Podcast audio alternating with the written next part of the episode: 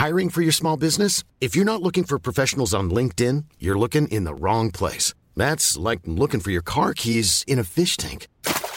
LinkedIn helps you hire professionals you can't find anywhere else, even those who aren't actively searching for a new job but might be open to the perfect role. In a given month, over 70% of LinkedIn users don't even visit other leading job sites. So start looking in the right place. With LinkedIn, you can hire professionals like a professional. Post your free job on linkedin.com slash people today.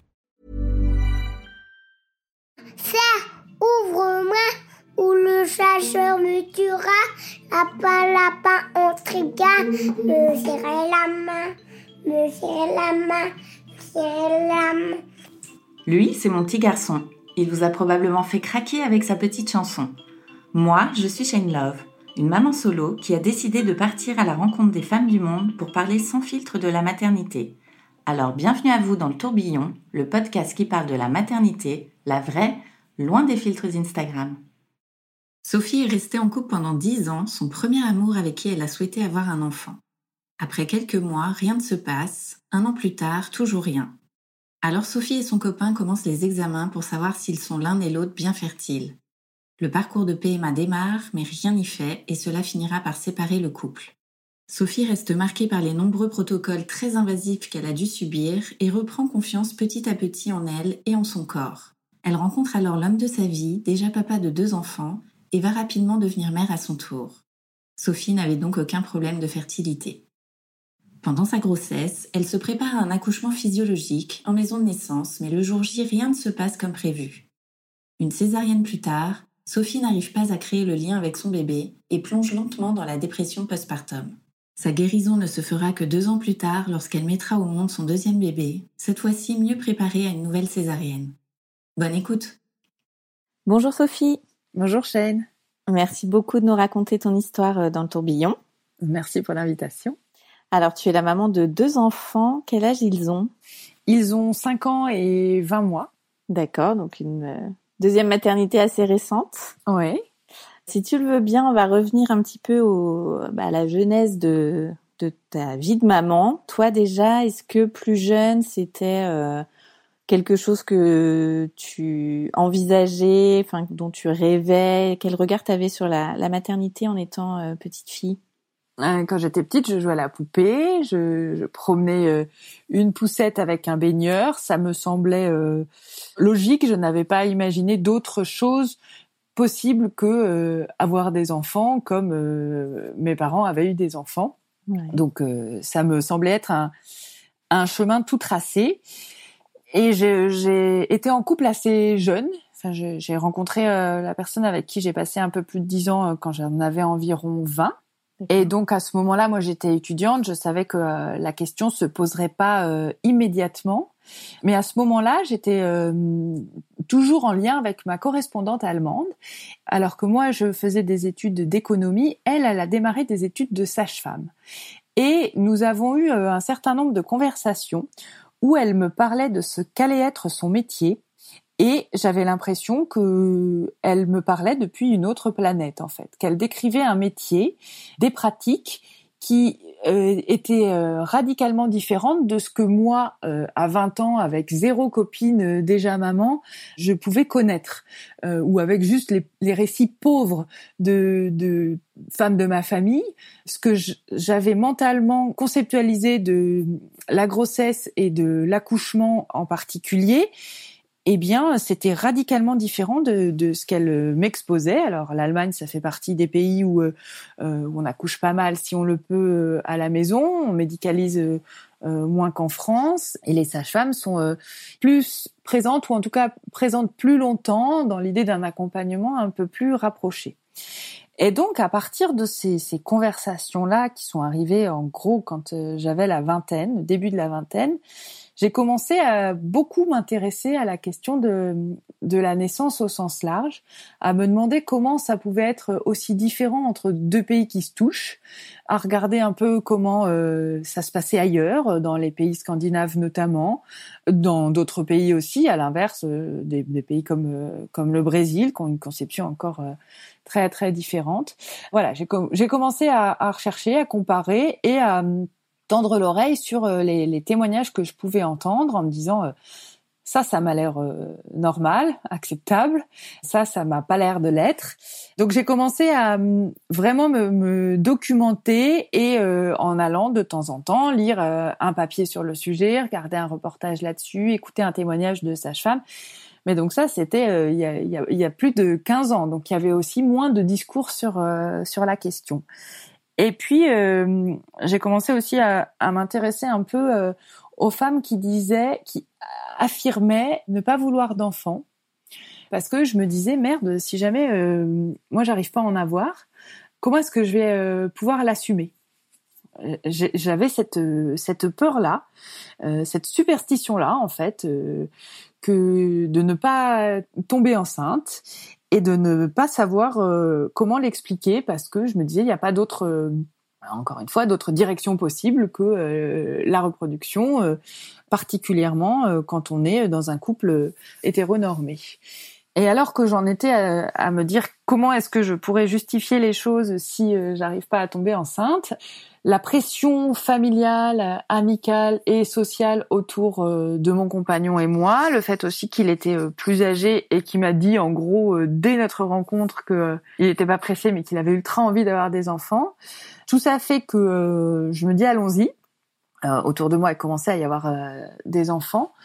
Donc là, moi, j'avais un peu plus de 25 ans. Et on se dit allons-y et ça marche pas. Ça marche pas pendant des mois.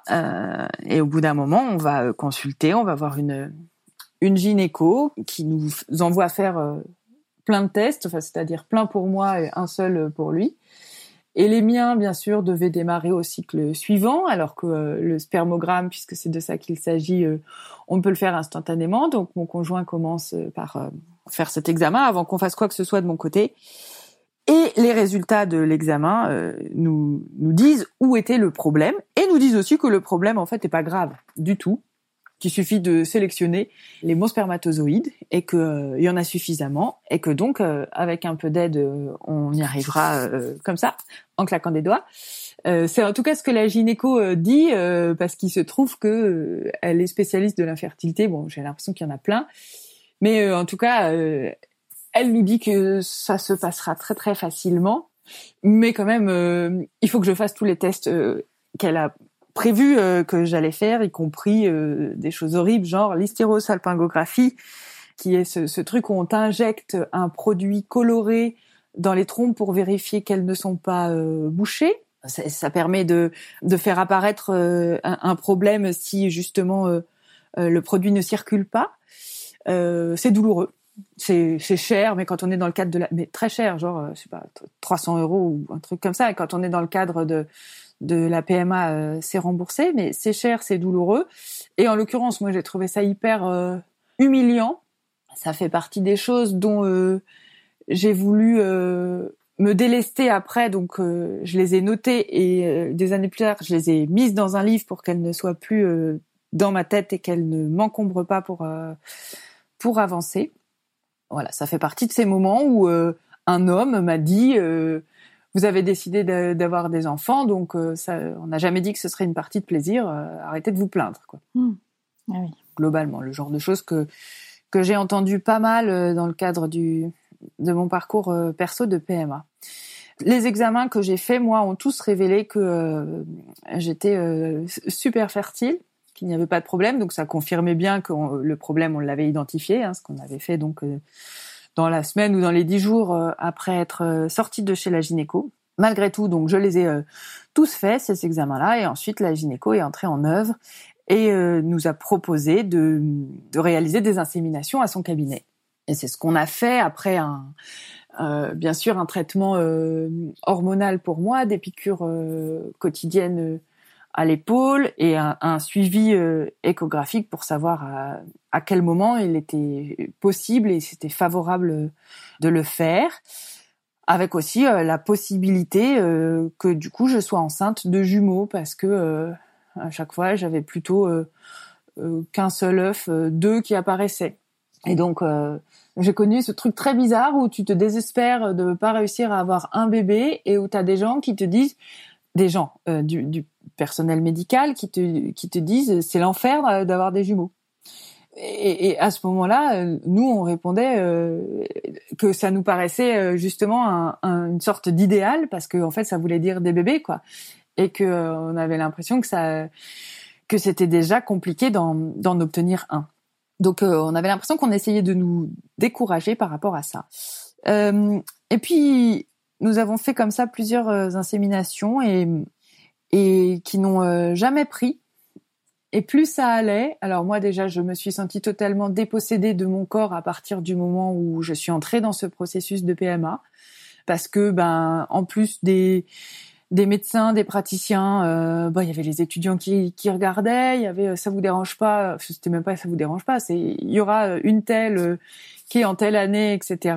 Euh, et moi qui suis plutôt pudique là, euh, j'avais j'avais dû faire complètement abstraction de de ma pudeur euh, pour, pour, pour arriver, à, j'allais dire, pour obtenir euh, ce que je voulais. Enfin, je, me disais, tant pis, euh, je, je m'assois dessus pour pour enfin avoir un enfant. Mais en fait, c'était psychologiquement très très violent. Et ça a été compliqué entre ça et le fait qu'avec les piqûres d'hormones, euh, l'hyperémotivité, euh, j'enflais. Mais j'enflais aussi parce que parce que je mangeais pour me remplir, euh, pour me remplir autrement en fait, euh, puisqu'il n'y avait pas de bébé qui euh, qui arrivait. Et du coup, avec tout ça, je, je supportais plus mon corps en fait, je le reconnaissais plus. et dans notre couple, on, on, avait beaucoup de mal à se parler. Au début, on était tous les deux unis à faire front vers un objectif commun. Et puis en fait, les, les, semaines passant, avec les échecs, ça nous a éloignés on n'arrivait plus à se à se comprendre et euh, on était plus sûr que que ce projet-là était bien un projet euh, commun. Et moi, il y a eu un moment où euh, où j'ai dit stop en fait. Enfin, ça n'a pas été très difficile de faire accepter ce, ce stop à ce moment-là. Je me suis dit je reprends ma liberté, mais aussi le, le, plein contrôle de mon corps. Il y avait vraiment cette idée-là, pour le coup pas par rapport à mon compagnon, mais je voulais fermer la porte de, de tout ça et me retrouver moi parce que je m'étais vraiment totalement euh, perdue dans cette histoire-là et parce que c'était devenu ultra compliqué euh, physiquement dans ma tête ça, ça n'allait plus quoi je je savais même plus si j'avais envie de d'avoir un bébé enfin plutôt j'étais vraiment euh, en train de me demander si si je voulais bien ça et si j'étais prête à payer ce prix-là pour avoir un enfant donc nous avons mis fin avant la fin du processus de PMA euh, à ce processus en, en, nous séparant. Il y avait plus de plus de couple et plus de perspectives de famille. Donc ça, ça a duré dix ans. C'était, j'ai passé dix ans avec cet homme-là. Le processus de PMA, non, euh, euh en tout, euh, c'était un peu moins de deux ans avec ces différentes étapes-là. Mais et du coup, je, je, ce couple-là s'est terminé quand j'avais un peu plus de 30 ans.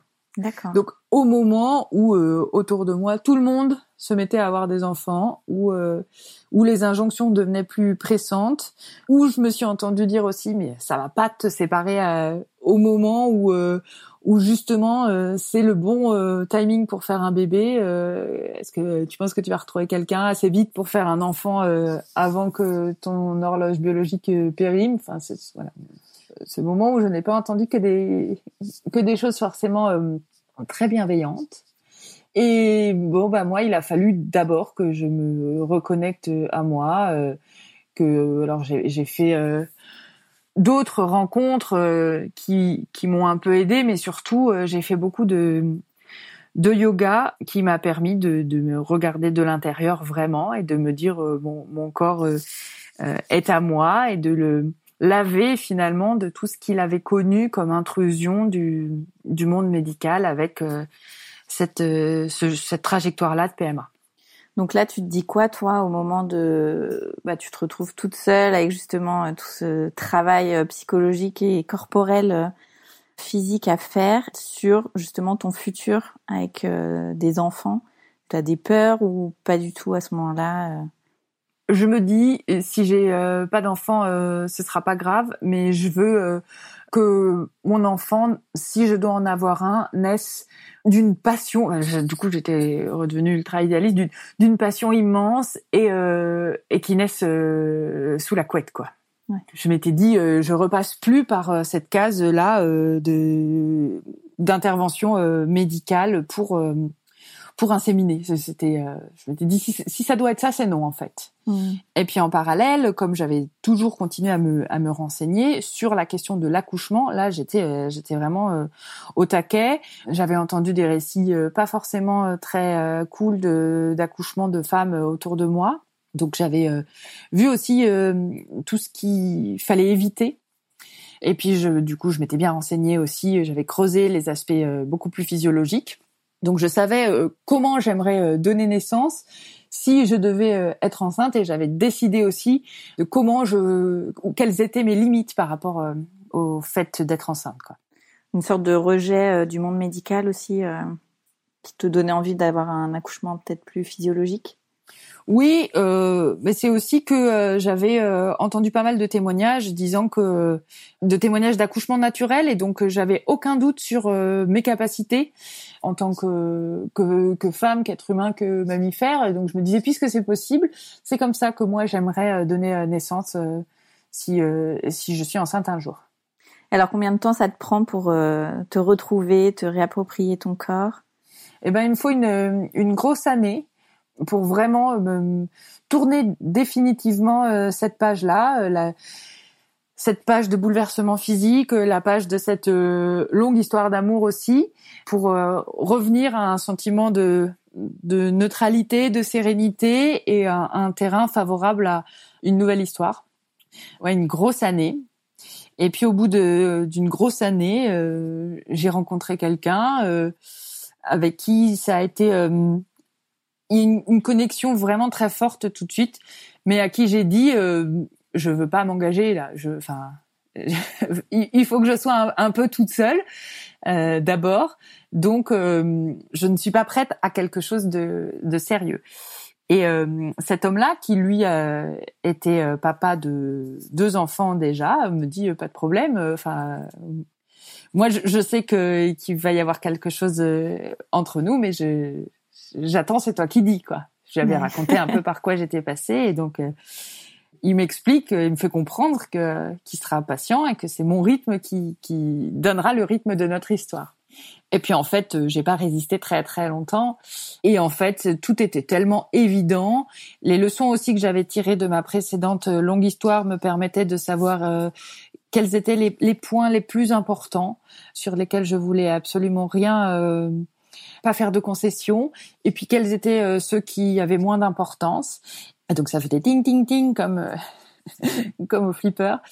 Et donc je me suis lancée dans, dans cette histoire euh, assez vite. Et il m'a dit tout de suite que il pensait qu'on allait avoir des enfants ensemble. Donc au démarrage, moi je me suis dit qu'il allait un petit peu vite en, en besogne, surtout que lui en avait déjà. Et puis en fait, au bout de quelques semaines, j'ai su que j'allais faire un enfant avec lui. Et alors, toi, donc, tu te retrouves belle-mère de deux, enfants. Comment tu vis ça? Alors, euh, c'était des enfants qui étaient déjà adolescents et qui ne vivaient pas en permanence avec leur papa, que leur papa avait euh, pour les vacances. Donc ça s'est fait euh, assez bien, ça s'est fait assez bien aussi parce qu'en fait mon conjoint et la maman des enfants était euh, en bon terme et fonctionnait en bonne intelligence par rapport aux enfants. Il n'y avait pas d'idée de, de, rivalité, de remplacement, de quoi que ce soit. J'étais juste une personne en plus et puis une personne qu'ils étaient contents de voir euh, avec leur père. Enfin, ils voyaient que leur père euh, avait l'air d'être bien avec moi et c'était ça qui qui les intéressait. Et puis comme ils étaient ados, ils ne, ils ne cherchaient pas forcément euh, l'autorité. Enfin, ils ont, ils ont vu un peu si j'allais incarner ça, et euh, je leur ai fait comprendre tout de suite que non, en fait, que pour ça, ils avaient un papa et une maman, et que moi, je, je n'allais pas être dans ce, dans ce rôle-là. Donc, euh, les choses se sont faites assez en douceur finalement, et j'ai trouvé que ce rôle-là, il était assez facile et agréable à prendre ça te mettait un premier pas, euh, bah, une maternité qui n'est pas la tienne, mais euh, d'être euh, auprès d'enfants. Euh, bah, suite toi tout ton parcours déjà euh, de PMA.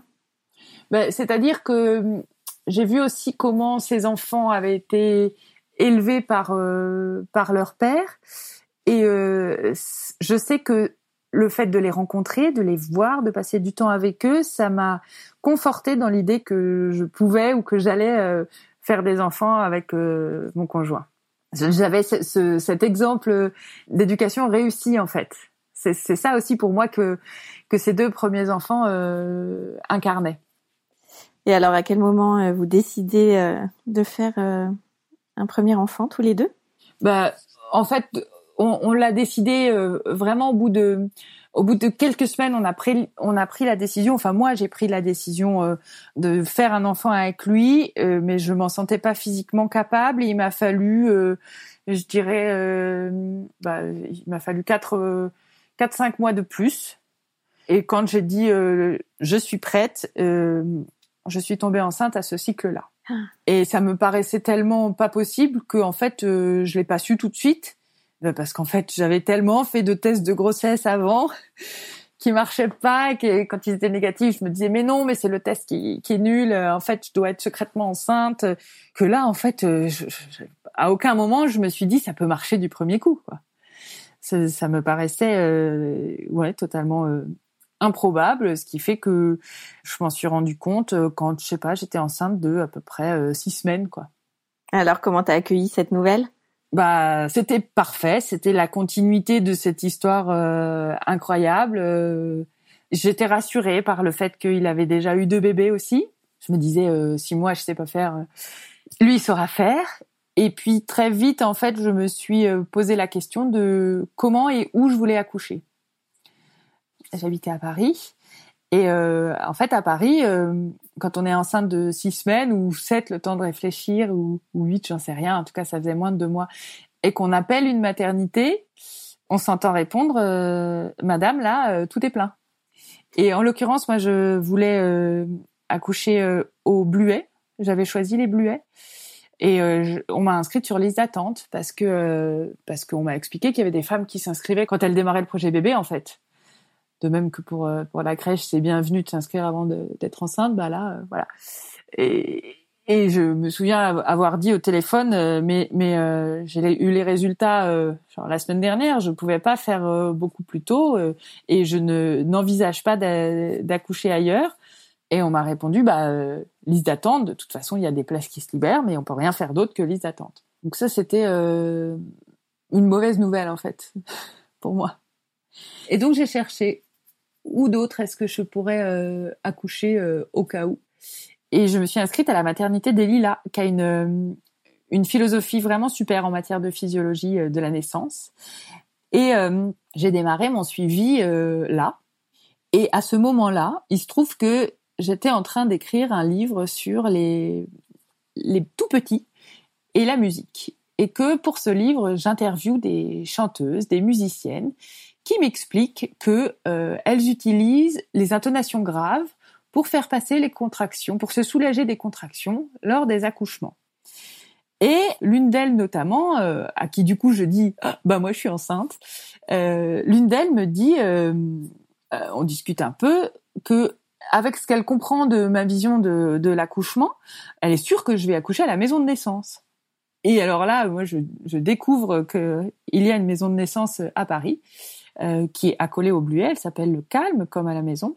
Et alors, dès que je rentre de cette interview-là, je, je, me renseigne et on dépose un dossier. On remplissait notamment les critères de situation de l'appartement par rapport à, à, la maison de naissance. Il faut pas être trop loin parce que, bah, comme euh, après l'accouchement, tu es supposé, euh, si tout s'est bien passé, rentrer à la maison trois quatre heures après. Euh, la sage-femme vient te voir. Et il faut pas que tu sois en grande banlieue, enfin, c'est-à-dire il faut pas que qu'elle mette deux heures à l'aller, deux heures au retour. Donc il y a un certain nombre de, critères, le, principal étant quand même que ce soit une, grossesse sans aucun problème qui nécessite aucun suivi médical euh, particulier, aucune pathologie. Mais il y a aussi des critères euh, plus prosaïques comme celui de la, localisation. Et on remplissait tous les critères et on a rempli un dossier et on est allé à une réunion euh, d'information et, et, moi je me disais je veux que mon enfant il, il naisse là, j'ai trouvé c'est là. Et nous avons eu la bonne euh, nouvelle euh, quelque temps plus tard de savoir que nous étions euh, acceptés en suivi à la maison de naissance. Donc on a fait le suivi avec une seule sage-femme qui qui nous suivait tous les trois, mon conjoint, le bébé et moi. Donc un suivi vraiment personnalisé dans ce petit cocon euh, accolé à un endroit, euh, une énorme maternité euh, parisienne. Et euh, j'ai passé une super grossesse. euh, j'ai trouvé ça génial. J'ai adoré être enceinte. J'ai eu à peu près euh, zéro euh, nausée. Je me suis sentie euh, surpuissante pendant. ça m'a fait ça les deux fois Pe- pendant mes grossesses. J'avais vraiment l'impression d'être la personne la plus puissante du monde, absolument intouchable. Je me sentais ouais tellement forte. J'avais tellement confiance en l'avenir, en en moi, en mon bébé, en notre future famille. J'ai adoré ce moment-là. Et du coup, comme j'avais tellement envie aussi euh, que ça se voit, euh, j'ai pris 35 kilos. mais la sage-femme, euh, elle s'en rendait compte. Mais euh, en fait, euh, comme euh, je suis grande, euh, euh, les 35 kilos, bah, ça, ça l'affolait pas. Pas de diabète euh, gestationnel. Je, je pesais moins de 60. hein, donc les 35 kilos, ils étaient quand même euh, bien quelque part. Mais, notamment, j'avais un ventre énorme parce que euh, j'avais fabriqué énormément de liquide amniotique pour euh, l'explication qui m'a été donnée, c'était que j'avais vraiment envie que mon bébé soit très très euh, confortable et là où une maman qui fait un déni de grossesse, elle va en produire juste le minimum pour que ça marche pour son bébé, ben moi j'en avais produit un max quoi. Donc il avait une piscine mon bébé. Donc euh, super grossesse jusqu'à la presque fin. Et à la presque fin, on se rend compte que le bébé, il est en siège. Ah. Et euh, bébé en siège ne peut pas naître à la maison de naissance. Donc, euh, au huitième mois, après des tentatives euh, un peu exotiques de retourner euh, mon bébé, avec euh, notamment de l'acupuncture et puis des positions bizarres, on transfère mon dossier à la maternité euh, des Bluets. Du coup, c'est automatique pour tous ceux qui sont suivis à la maison de naissance. Donc, j'avais arrêté euh, euh, à partir du moment où j'étais prise à la maison de naissance, j'avais arrêté mon suivi euh, au Lila. Et là, mon dossier passe au Bluet. Donc, c'était à la base mon premier choix. J'ai réalisé ça euh, après la naissance. Et donc, je me retrouve inscrite euh, au Bluet, mais sans être passée par le suivi tel qu'on le fait au Bluet. Et bon, on fait un pelvis scanner qui dit que de toute façon, je pourrais accoucher par euh, par voie basse euh, comme je le souhaite, parce que ça, c'était du coup mon souhait, euh, voie basse et sans et sans péridurale, parce que même si j'avais un ventre énorme, mon bébé il n'était pas n'était pas très gros, enfin il n'y avait pas du tout de contre-indication. Et puis bah le bébé un soir se, manifeste, enfin un soir me réveille dans dans la nuit et puis je débarque à la maternité avec mon conjoint après euh, 14 heures de contraction.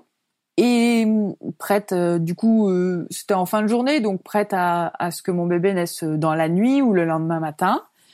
Euh, ravie, j'étais hyper euh, impatiente en fait de le rencontrer. Euh, ça va faire bizarre de dire ça, mais j'ai adoré les contractions Ah oui?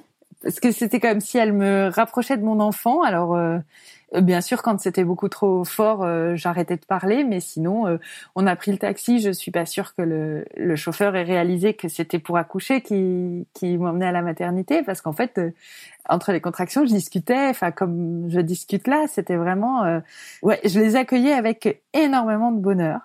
J'allais vers un accouchement qui me qui me réjouissait.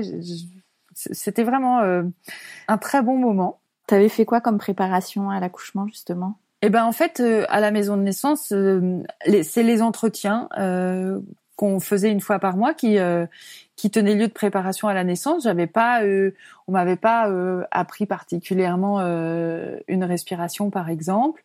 Je continuais à faire du yoga, donc dans mon centre de yoga, je faisais du yoga femme enceinte, pas mal de postures d'ouverture, ce genre de choses. Mais du coup, c'était une, une préparation individualisée j'ai fait aucun euh, cours euh, collectif ou euh, essentiellement basé sur la réponse à, à toutes mes questions pour lever tous mes blocages. D'accord. Et du coup, vraiment, le jour de l'accouchement, je suis arrivée, des blocages dans ma tête, il y en avait, il y en avait plus, quoi.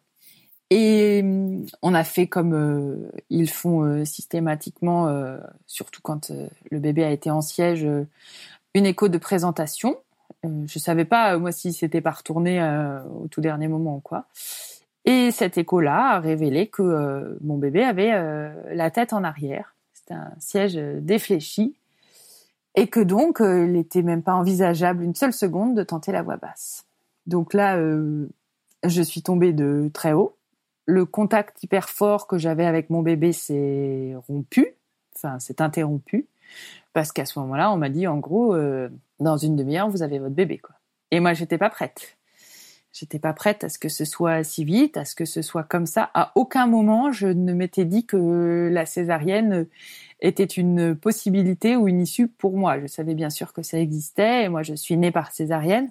Mais j'avais l'impression qu'avec euh, la quantité d'informations théoriques que j'avais accumulées, c'était ma préparation euh, à, l'accouchement par, par voie basse. Donc, euh, c'était pas dans ma tête. Et c'est pourtant comme ça que que mon bébé est arrivé effectivement très peu de temps après.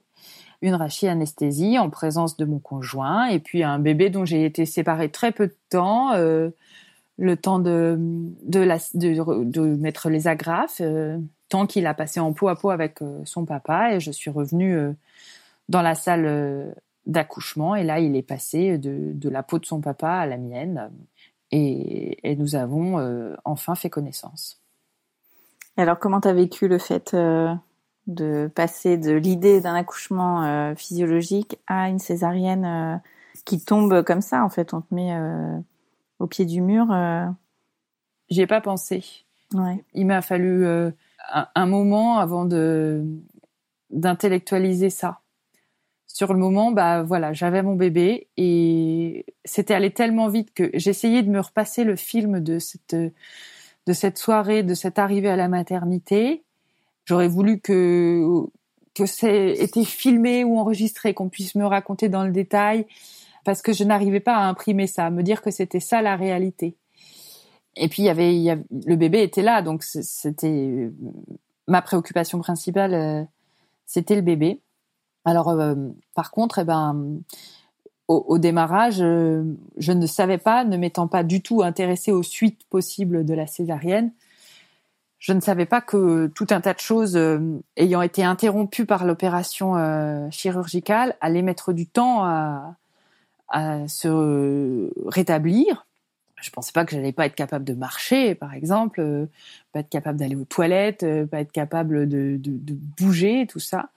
Donc, euh, je suis passée par des des phases un peu désespérées où je me demandais si je serais capable de refaire tout ça à nouveau. Mm. Et personne ne m'a dit, bah oui, dans, dans, deux jours vous vous lèverez, dans deux jours vous pourrez aller prendre une douche. Enfin, j'avais l'impression d'être un peu seule avec ces ces choses nouvelles. Et puis euh, pour mon conjoint, c'était la première césarienne aussi, donc lui aussi il débarquait. Pour le coup, il était expérimenté en bébé, mais pas du tout euh, en césarienne. Donc euh, il m'était pas d'un grand, euh, d'une grande utilité sur ce sur ce sujet. Mais voilà, la préoccupation, c'était le c'était le bébé. Et quand on est sorti de la maternité, en fait, là, je pense que j'ai commencé à pas aller bien. Je me caressais le ventre comme quand j'avais mon bébé. J'avais l'impression que j'avais pas vécu la phase d'accouchement que j'avais tant attendue.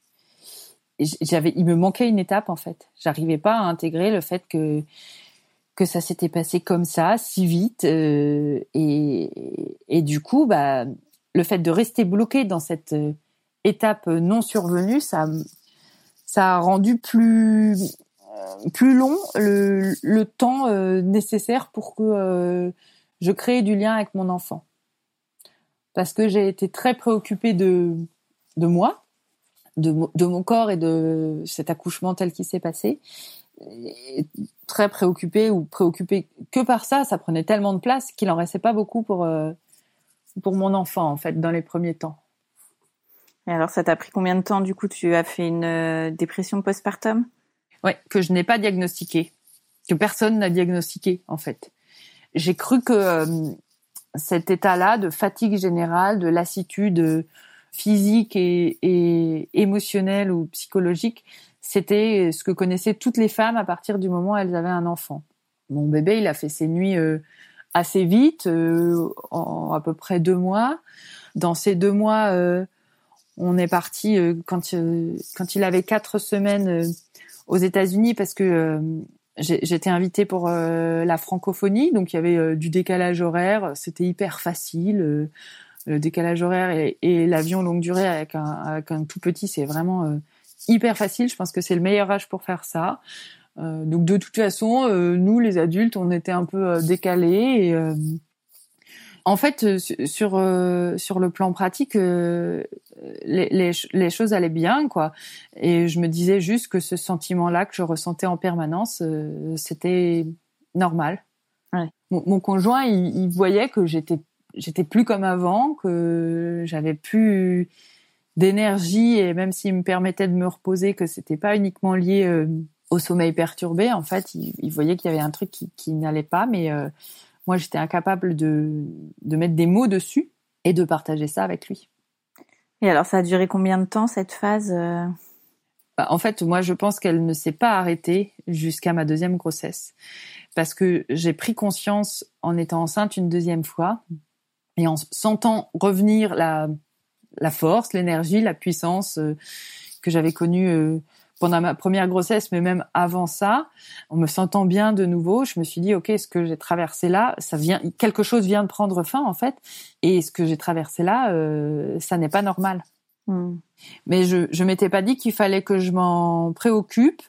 J'avais eu six semaines après l'accouchement un rendez-vous à la maternité où on m'avait euh, demandé euh, si j'avais été déçue de mon accouchement parce que euh, entre l'inscription en maison de naissance, le suivi en maison de naissance et l'accouchement au bloc, on est on peut pas faire plus, je pense si on peut faire plus avec l'accouchement à domicile, mais on est quand même pas mal éloigné. Et j'ai eu besoin de quand je suis sortie de ce rendez-vous, j'ai eu besoin enfin ça allait mieux parce que je me suis fait confirmer qu'il n'y avait pas d'autre possibilité que la césarienne pendant ces six semaines, je pense que quelque part au fond de moi, j'ai dû me dire, euh, si ça se trouve, euh, on a fait ça par facilité, ou si ça se trouve, on m'a menti. Enfin voilà, j'avais ce genre d'idée en tête. Et donc, euh, à ce rendez-vous-là, qu'on me dise, il n'y avait pas d'autre choix, d'autre possibilité avec la position de votre bébé. La personne que vous avez eue, de toute façon, tente la voix basse si c'est possible. Tout ça, ça m'a fait me dire que, ok, c'était l'accouchement que je devais vivre et qu'il fallait donc que je l'accepte. C'est pas pour autant que que j'ai réussi à à l'accepter tout de suite. C'est à ce moment-là que j'ai écrit euh, mon roman Linéa Nigra parce que je cherchais à comprendre. Je, je, voulais écrire noir sur blanc que j'avais l'impression que j'étais une, une, imposteuse en fait par rapport à ces questions d'accouchement, euh, que par rapport à cette théorie de l'accouchement physiologique, ben moi j'avais échoué. J'étais vraiment dans un vocabulaire comme ça, euh, qui est dans mon livre parce qu'il était dans ma tête. Hein. J'avais une sensation d'échec euh, très forte que je ne parvenais à partager avec euh, personne. Et puis j'avais un enfant magnifique, donc euh, donc de toute façon, il y avait personne pour me demander si quelque chose n'allait pas, à part mon conjoint. Mais comme j'étais pas capable de dire pourquoi ça n'allait pas, et eh ben ça allait pas plus loin que ça. Est-ce que tu as réussi à te sentir mère dès le début Est-ce que tu t'es sentie tout de suite à l'aise dans ton rôle de mère au-delà de la dépression postpartum En fait, je sais que je l'ai euh, aimé à la seconde où euh, il a été posé sur moi, mais en, fait, je pense que je l'ai aimé à la, seconde où je suis sortie du labo qui m'a confirmé que, j'étais enceinte.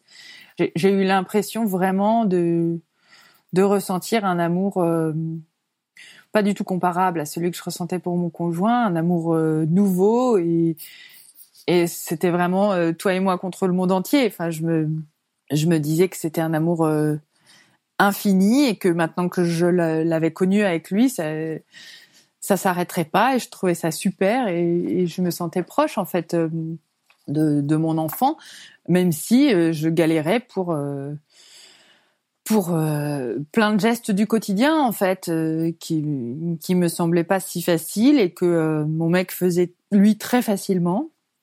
Et moi c'était pas c'était pas évident en fait. Donc donc je je, je l'ai tout de suite aimé. J'ai mis du temps à avoir l'impression que j'étais une bonne mère. Et enfin du coup tout ça est lié à la, à la dépression cause ou conséquence en fait. Le fait que mon conjoint y arrivent et prennent d'autant plus le relais qu'ils voyaient que moi euh, j'étais absente. Euh, ça venait appuyer sur le fait que moi je me disais ouais ok je suis nulle comme mère et puis de toute façon si si si j'étais pas là euh, ça changerait rien voire ça simplifierait les choses quoi. Donc j'ai eu quand même des, des pensées assez sombre. Ouais. À, mon à mon égard et vis-à-vis de mon bébé. Enfin, moi, j'ai connu des phobies d'impulsion. je connaissais même pas l'expression. Et ça, je me disais, en fait, je suis en train de devenir complètement folle. Et impossible d'en parler à mon conjoint parce que je me disais, sinon, il va aussi penser que je suis en train de devenir folle. Il me laissera jamais seule avec l'enfant. J'habitais au sixième étage à Paris. Donc, je, faisais attention vraiment de, ne pas m'approcher de, des fenêtres. Je me sentais prise de vertige sans même aller sur le balcon à l'approche des fenêtres à l'idée que, en fait, j'étais pleinement responsable d'un d'un enfant aussi euh, petit, aussi vulnérable et que euh, qu'il y avait des choses euh, horribles qui étaient à ma portée, quoi. Et ça, si, si à ce moment-là de ma vie, j'avais su que que plein de femmes connaissent ça, notamment en phase de postpartum, et que et que ça ne signifie pas le passage à l'acte, et que et que ça dure pas longtemps, ça m'aurait fait tellement de bien. Ça, juste de pas penser que j'étais tarée, quoi. T'es allé voir une psy à ce moment-là ou pas du tout? Non, parce que sinon il, aurait fallu que j'admette que j'avais un problème. Comme, comme je pensais que, euh, enfin, c'est terrible ce truc. Je, je me disais que que j'étais en train de devenir folle, mais j'aurais pas été capable de euh, de le dire à quelqu'un, ça. Et d'ailleurs, quand on me demandait si ça allait, je disais toujours que oui. La preuve, j'ai ce merveilleux enfant euh, en parfaite santé. Oui. C'est aussi une question de après de de culture, d'éducation, euh, de pas pas se plaindre et puis surtout pas se plaindre euh, en tant que en tant que femme ou, euh, ou en tant que mère en fait. Les générations du dessus sont passées par là ont ont enfanté sans raconter quel tracas pouvait accompagner l'enfantement et donc tu fais comme les autres quoi. Tu tu fais des enfants et tu te tais.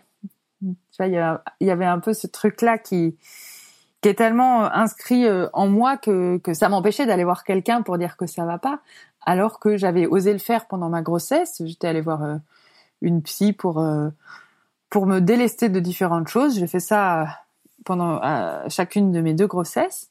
Donc c'est bien qu'à ce moment-là, j'étais consciente que j'avais des choses à dire, mais pendant toute cette phase de, de dépression, c'est pas venu de, de, manière consciente à mon esprit et, ça ne m'a pas, euh, ça a pas réussi à me mener euh, dans le cabinet d'un psy.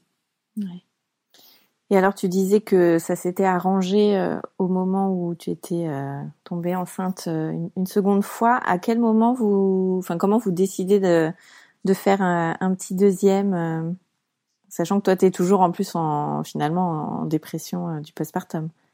Moi je m'étais jamais dit par contre que j'aurais un seul enfant. J'avais pas envie d'un enfant unique. Et il y a eu un moment où euh, où on a eu envie euh, tous les deux. Il y a eu vraiment une phase où euh, j'étais trop dans euh, mes préoccupations par rapport au premier que ça fermait la porte à toute possibilité d'un autre enfant. Et puis il y a eu un moment où, où c'était très clair quand il avait deux ans et demi à peu près. Je me suis dit c'était pas aussi net dans ma tête, mais je me suis dit un truc genre je suis prête quoi je suis prête à, recommencer, je suis prête à, revivre ça si jamais ça doit se repasser comme ça. Il y avait ça aussi. Que, juste après la naissance, je m'étais pas dit je suis prête à revivre ça. Et quand on se l'est dit un peu plus euh, sérieusement, euh, je suis tombée enceinte euh, tout de suite. Et puis j'ai fait une fausse couche le premier mois, à la fin du premier mois, et c'était un œuf clair. Et avec le recul, je me suis dit que mon corps voulait vérifier peut-être que dans ma tête j'étais prête à y retourner. On avait eu le temps de faire des, projections bien sûr. Et en fait, quand j'ai fait la fausse couche, je me suis rendu compte que j'étais vraiment prête, étant donné l'intensité de la déception, qui déception qui était partagée hein, du coup dans, dans mon couple. Et en fait, euh, je, suis retombée enceinte 15 euh, jours après ma fausse couche et je savais même pas que c'était possible. Mais comme euh, j'ai expulsé ce que j'avais expulsé naturellement, on m'avait pas demandé de d'attendre, de laisser passer de, délai. Le médecin m'avait expliqué que sa mère avait fait aussi des fausses couches pour me rassurer et que en fait, euh, il se pourrait très bien que ça marche aussi que d'après. Mais ça, c'est le genre de choses qu'on te dit. C'est comme tomber enceinte du premier coup, tu vois. Tu dis oui, oui, bah ça c'est la théorie. Et puis bah de nouveau, euh, je suis tombée enceinte euh, tout de suite et euh, ce qui fait qu'il a fallu encore un petit peu de temps avant que je réalise parce que je pensais pas que c'était possible que ce soit aussi rapide après une fausse couche. Mais voilà, c'était c'était le cas et, et c'était bon. Alors comment t'accueilles la nouvelle cette fois-ci? Eh ben super heureuse euh, de nouveau. Euh, entre temps, j'avais euh, changé de région, j'avais quitté Paris pour la Bretagne. Donc aussitôt, ma première préoccupation, c'est aussi de me dire comment et où j'accouche dans ce nouvel environnement. J'habite à la campagne, donc c'était tout un tas de. Alors depuis que j'avais déménagé, c'était une des premières questions que je posais au moment que je rencontrais. Genre, t'as accouché où? Est-ce que ça s'est bien passé? Raconte-moi. Donc j'avais commencer à me faire une cartographie euh, mentale de, des endroits où j'avais pas envie d'aller, des endroits qui pouvaient être intéressants. Mais je savais que c'était des, des dizaines de kilomètres euh, à chaque fois et que le choix globalement était plus euh, restreint que à Paris. Et par contre, je savais que l'inscription n'était pas du tout urgente. Contrairement à Paris, je savais que que je pouvais attendre avant de m'inscrire. Donc j'ai cherché un établissement et j'ai aussi cherché une personne et j'ai trouvé une sage-femme pour m'accompagner. J'ai été suivie par euh, une seule sage-femme que j'allais voir à son cabinet. Là, tu repars dans un projet de naissance euh, physiologique? Alors, euh, un accouchement en maison de naissance n'est pas possible avec un utérus cicatriciel. Tu vois, pour la, première fois, je t'avais dit dans les critères, il y a bien sûr pas de grossesse pathologique et il y a aussi pas d'utérus cicatriciel. Ça fait partie des, critères requis pour la maison de naissance. Donc ça, je le savais. Je savais que je, devais faire mon deuil de la maison de naissance, mais ça, je, le savais après mon premier accouchement, en fait. Voilà, j'avais eu la chance de faire ce suivi-là, mais accoucher en maison de naissance, euh, il fallait que je tire un trait euh, dessus. Mais par contre, je savais que la voix basse était toujours une option.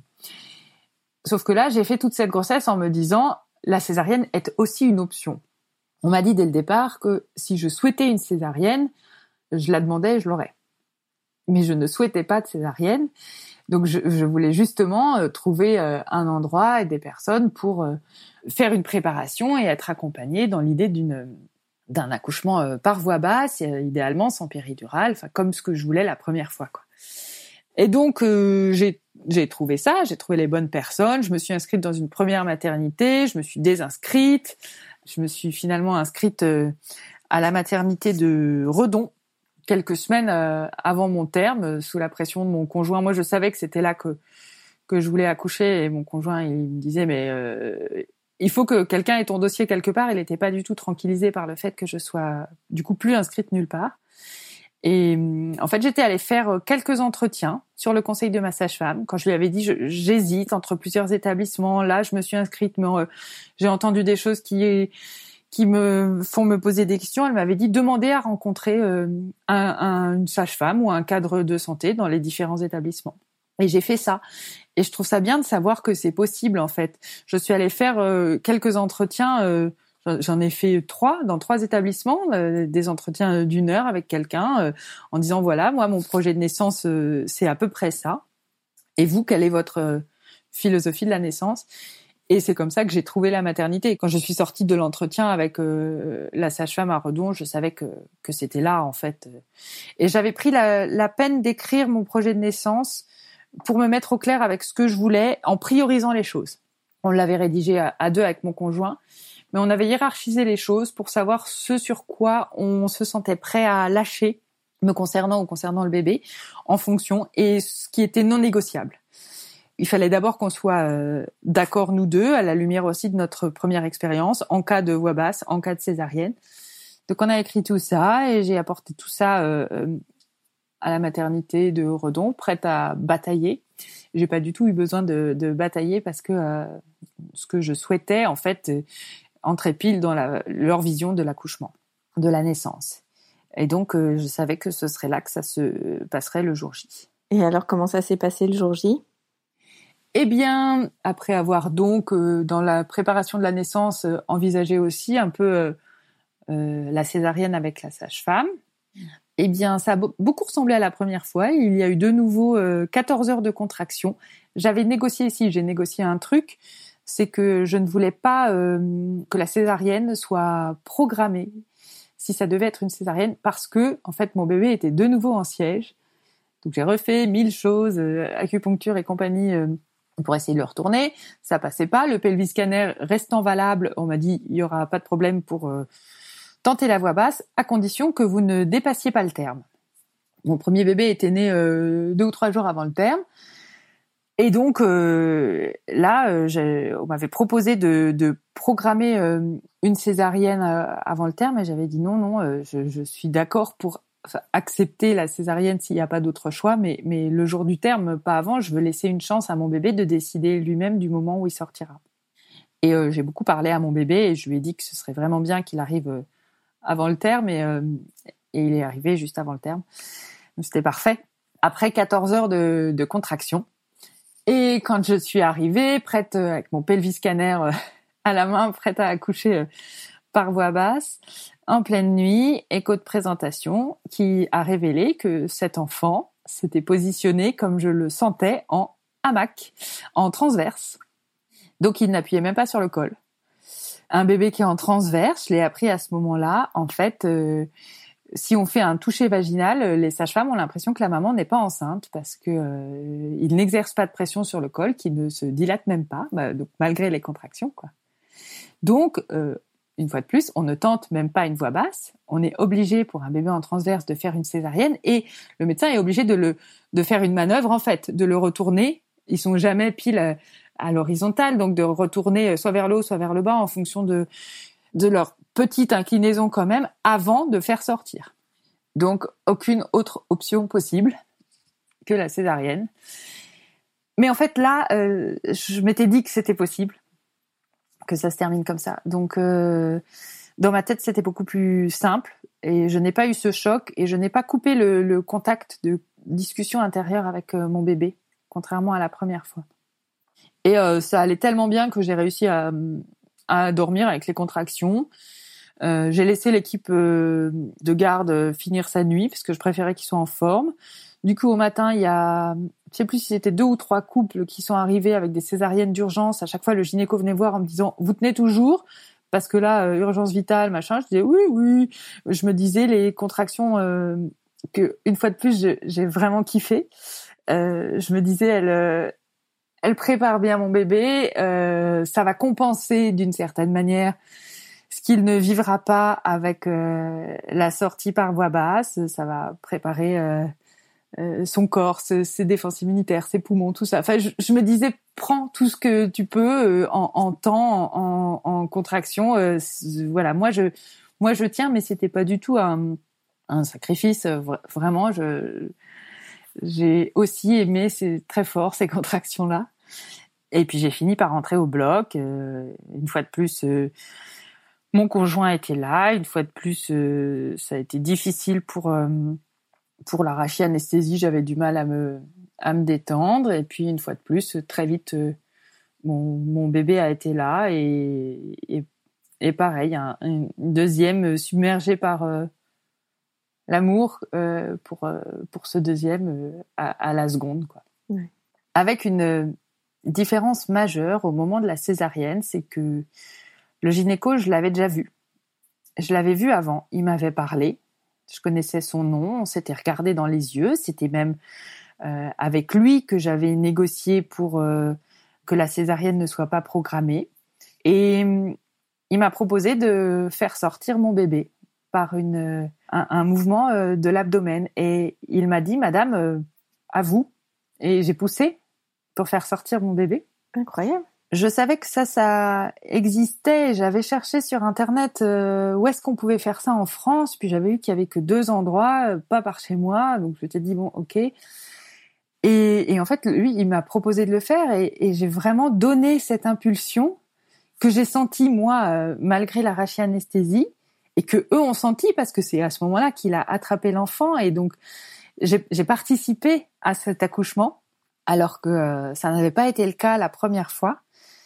Et je pense aussi que c'est ce qui a tout changé pour euh, pour la suite parce que j'ai pas eu l'impression que je que je subissais euh, cet acte incompréhensible et puis quand même caché par des chants donc euh, que je peux imaginer mais dont je saurais jamais exactement comment il s'est passé. Là, j'ai décidé du moment où, où, mon enfant allait sortir de moi avant que qu'il passe de l'autre côté des, des champs et que on me le pose dans le cou. Wow. Je savais pas que ça existait non plus. Bah, en fait, ils s'en vantent même pas. Euh, c'est pas un argument de euh, en faveur de la maternité. C'est pas écrit sur le site. Je, je ne sais pas d'ailleurs si c'est euh, l'initiative de ce médecin ou si c'est quelque chose de partagé par l'équipe. J'ai j'ai pas posé la question. Et d'ailleurs, il faudrait que il faudrait que je la pose parce que je suis toujours en contact avec euh, avec la maternité, comme j'écris des fois des choses là-dessus.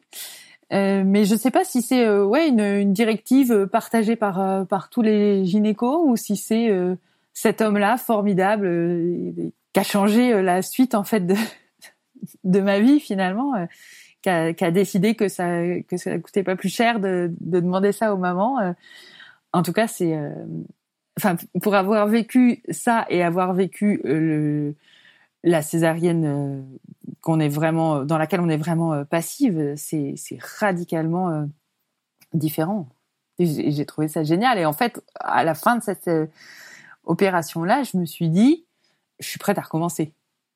Alors que après la première fois, ça, il fallait pas me, me parler d'un autre accouchement possible. Là, à la maternité, j'ai pas arrêté de me dire, il y a rien d'insurmontable. Bon, j'avais décidé de, en voyant mon bébé, j'ai vu ma famille. J'ai su qu'elle était euh, complète et euh, et je savais que je je voudrais plus d'enfants, mais sur le plan de de mon corps à moi et sur le plan médical, je me suis dit euh, une césarienne comme ça, même si c'est un acte chirurgical, que c'est au bloc et que c'est lourd, je resigne demain sans problème.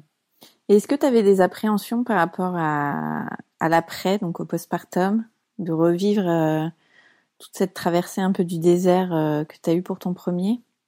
C'est-à-dire que tout ce qui me paraissait euh, des empêchements définitifs la première fois, là du coup, je savais que ça allait revenir. Je savais qu'en fait, à un moment donné, je serais de nouveau sur pied, que je serais capable de marcher jusqu'à la douche, euh, de retourner aux toilettes toute seule.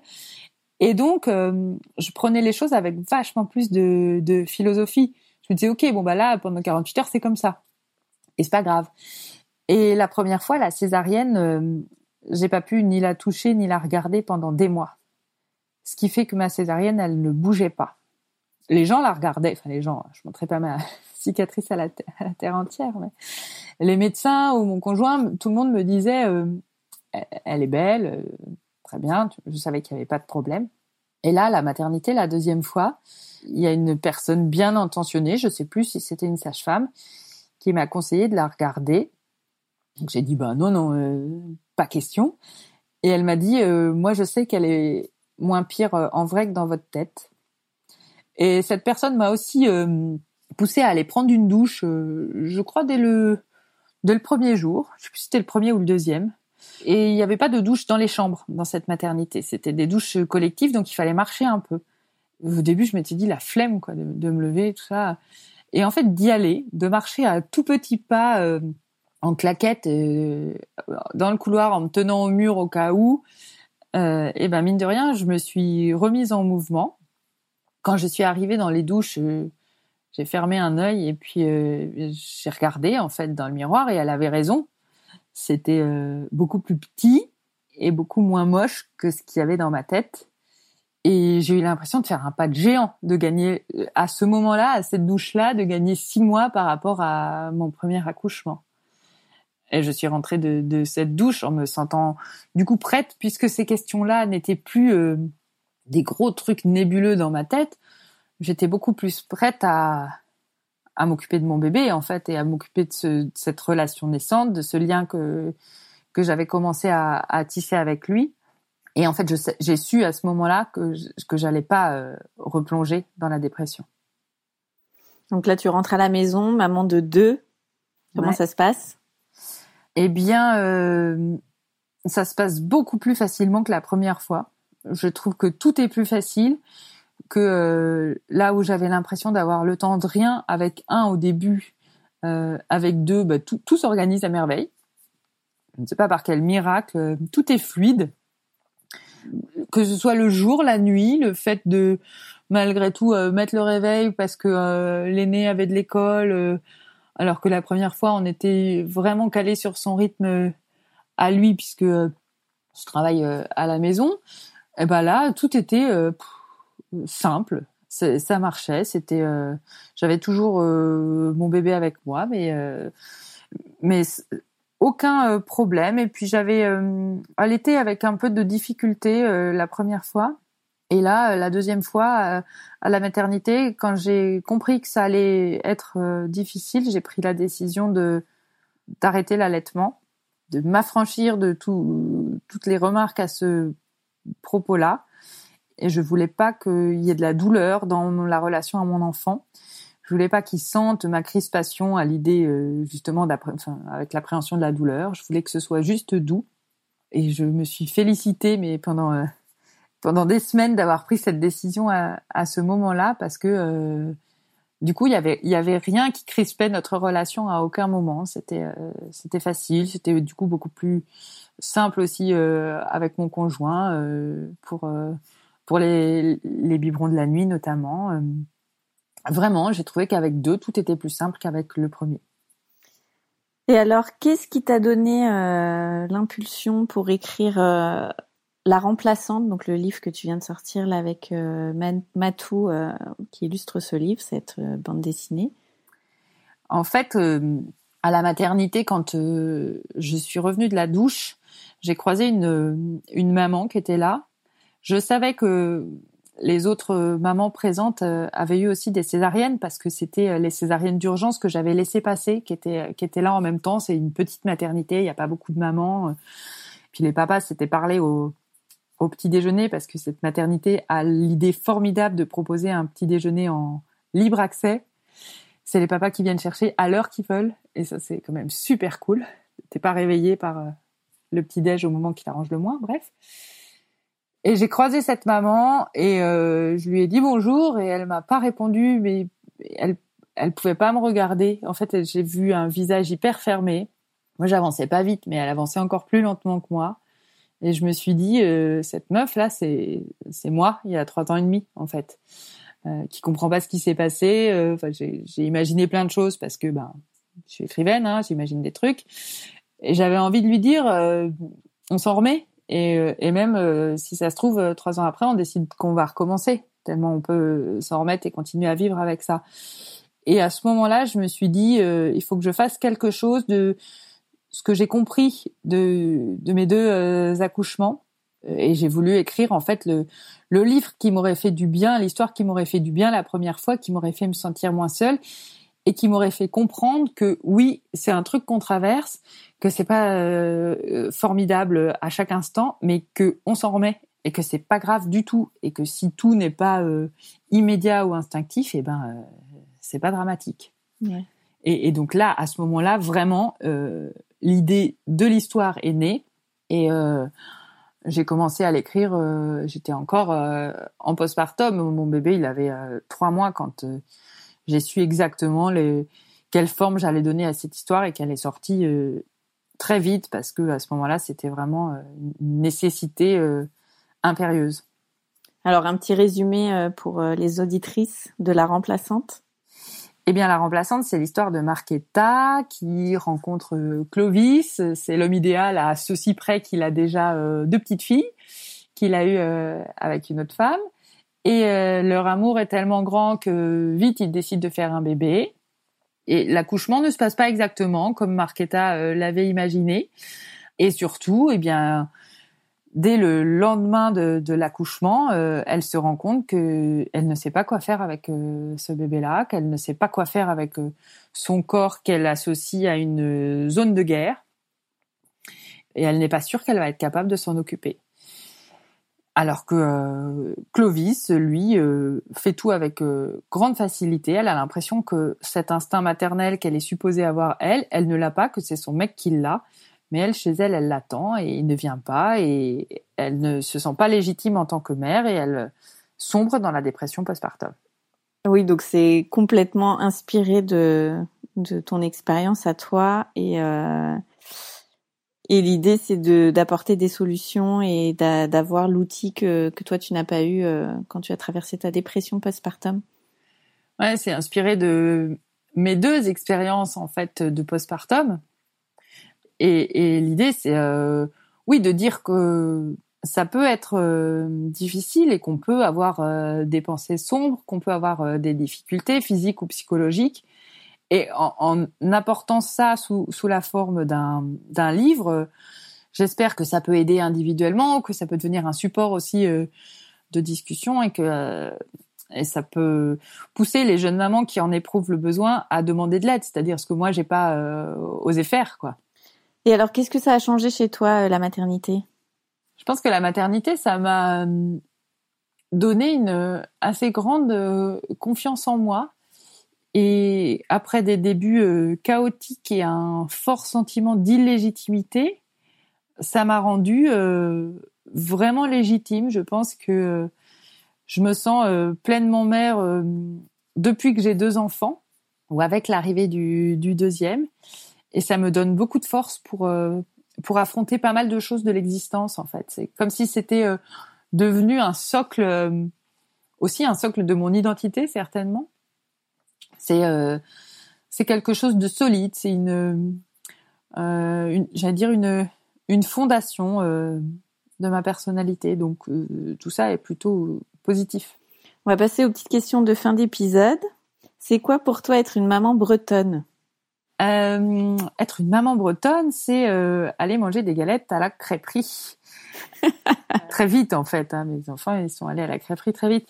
être une maman bretonne, c'est surtout euh, avoir euh, un jardin, ce que je n'avais pas à Paris, et euh, pouvoir aller à la plage, faire sentir le sable sous les pieds, se, se baigner, être plus près de de la nature d'une façon générale et aussi de l'océan.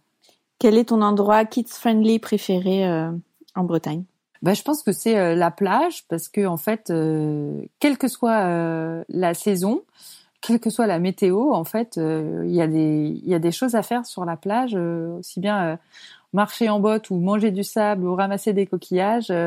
c'est vraiment un endroit accessible à tout moment. Et puis sur le le fait d'avoir la plage à proximité aussi ça ça rend plus simple le fait d'y aller pour pas longtemps. Il n'y a pas l'idée de rentabiliser le temps qu'on qu'on veut y passer parce qu'on a fait de la route ou parce que c'est une fois dans l'année. Là on y va assez facilement et euh, et quel que soit l'âge des, des enfants ou même des adultes en fait euh, ça a toujours beaucoup beaucoup de succès. Et quels sont tes projets rien que pour toi et ce prévu en famille?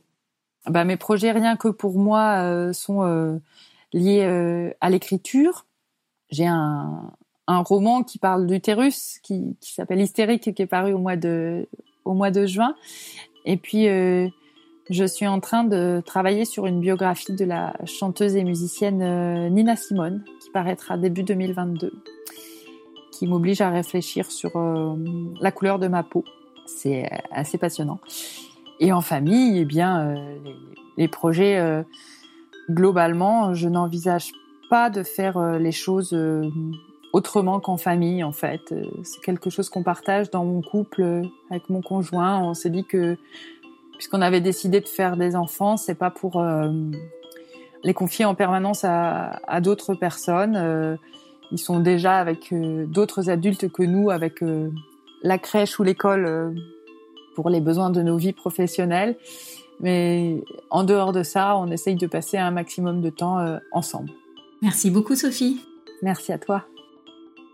Un grand merci d'avoir écouté le tourbillon et si cet épisode vous a plu, n'hésitez pas à mettre un avis sur votre application podcast et à en parler autour de vous. Cela m'aidera beaucoup. Et pour que l'on puisse échanger ensemble sur tous ces sujets de maternité, abonnez-vous au compte Instagram Le Tourbillon Podcast. Et moi, je vous donne rendez-vous mardi prochain pour un nouvel épisode qui parle de la maternité, la vraie.